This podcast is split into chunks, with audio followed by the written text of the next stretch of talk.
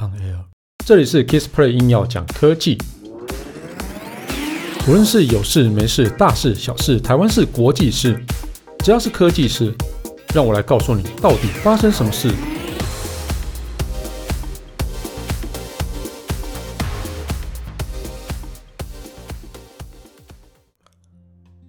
嗨，大家好，我是 Kissplay。应该蛮少有品牌会对那些谣言然后去做一些驳斥嘛。我们看一下那个 Apple 啊，他们在那个 iPhone 发表前啊，他们其实也不会去说没有啦，我们 iPhone 十三没有什么，iPhone 十四没有什么哦。即便是三星或者其他品牌也都是这样子哦。但是呢，嗯，任天堂他驳斥了他最新，他就是说啊、有谣言先说哦，说呃，他有。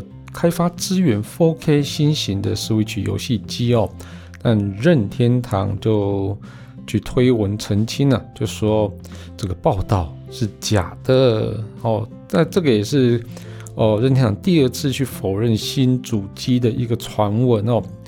就彭博社在九月底的时候一个报道指出哈，有十一家游戏公司是收到任天堂的 Switch 4K 游戏开发套件。哦，那这些公司遍布全球，那规模有小有大哈。然后其中有包含一间就蛮蛮有名的游戏厂商，叫做 Zynga 这样子哦。然后该公司未曾推出家用游戏主机的游戏哦。那但是他们也收到 4K 的一个 Switch 的一个开发套件吗？嗯，这个就有点奇怪，对不对？好，那报道也是引用的，就是知情人士的消息哦，就称任天堂正为新型的 Switch 做准备哦，那预计二零二二年底会上市这样子哦，哦，这个它这个谣言就指的就是 Switch 4K 的游戏机啊就要推出来了啦，哦，不过就是哦，关于 4K Switch 的传闻，其实在哦去年底的时候就就已经有被媒体揭露啊，就说任天堂有可能会推出来哦。那一直到今年七月，任天堂一直到今年七月才对谣言采取动作哦。那关键呢、啊，可能是在 Switch OLED 款式的上市日期啊，其实已经快到了。那预计十月八号，它其实就会去贩售 Switch OLED 这个主机哦。那这个 Switch OLED 主机它的特色有什么呢？哦，包含七寸的 OLED 面板，那支援最高。一零八零 P 画面输出哈，所以如果说有这个 4K Switch 的谣言哦，一定会影响到这个 OLED 面板，就是 OLED 版的那个主机这样子哦。因为就是说，哎，那我要不要等 4K 啊？反正 4K 也快出了，那我是不是不要急着买 OLED 版的呢？哦，所以我觉得任天堂为了它的就是新就是即将要发售的 OLED 版哦，来跳出来去澄清哦，然后为了避免影响销量，也是情有可原的哈。那另外一方面，彭博社的消息来源指出，哦，这个原因跟晶片短缺有关哦。那过去传闻 4K Switch 将采用 NVIDIA 的新晶片，那是因为 COVID-19 的一个爆发，新机被迫延后这样子哦。那会不会是因为就是 Switch 就是你想，它原本其实是有计划做 4K 主机啦，但是呢，就嗯嗯。好像做不出来耶，就晶片短缺，然后或者说整个成本太高，或是种种原因，所以呢，他才去驳斥这个谣言呢。嗯，这个也有机会哦。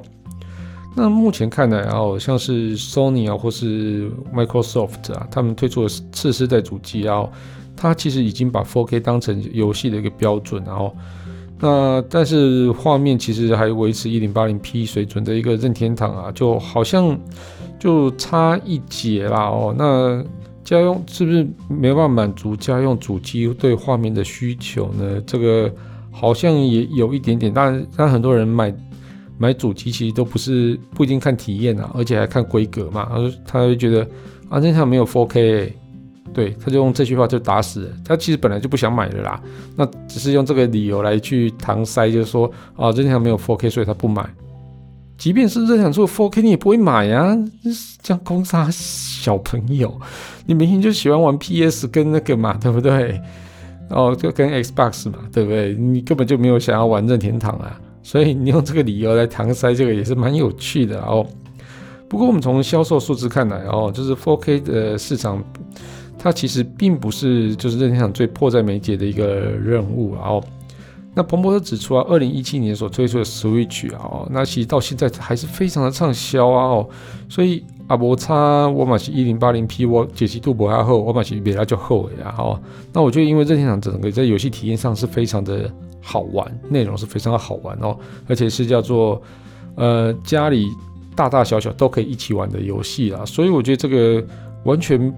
他没有理由去开发 4K 啊，哦，对哈，啊，那在新新主机 Switch OLED 啊，其实在美国跟日本的预售表现其实还是也是蛮好的啦，哦，所以我觉得它真的还真的没有必要去推出哦 4K 的游戏主机啊，哦，哦，那其实刚刚彭博社。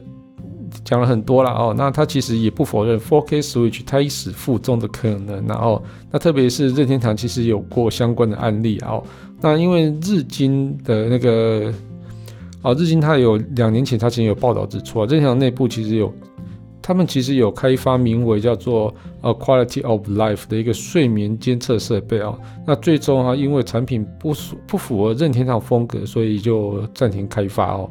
所以其实这个就像我刚刚讲的啊，就可能开发不出来，或者说觉得好像没有必要。那也也有可能是原本就有有开发过，也有可能把那个开发套件都有寄给这些品这些厂商，但是是不是真的就是他否认完全没有要开发这件事情，这个也是蛮值得怀疑的哦。好了，总之没关系哦，反正我觉得任天堂即便没有 4K，大家也是玩得很爽了哦。哦，所以这个 4K Switch 是不是面临同样的遭遇？其实没有人知道，也没有人否认哦。那 4K 其实是游戏产业大方向，那但是我觉得任天堂其实是以创意创意见长嘛哦。那到底会不会有一天会不会搭上 4K 的一个风潮呢？我觉得应该会啦哦。不过我觉得以现在来讲啊，真的，我觉得任天堂即便没有 4K 的话，我觉得它还是可以以内容取胜啊。那这个。也不用质疑啊，嗯，好了，那我们这期节目就到这边告一段落。如果你喜欢我的节目的话，欢迎订阅分享。如果你是 Apple Podcast 听众的话，别忘了在上面帮我留个言，让我知道你有在收听。那最重要的是帮我打五颗星。如果你有什么问题想要交流的话，也欢迎到 Facebook 粉丝团 Kiss Play K I S P L Y 上面留言给我。谢谢大家，拜拜。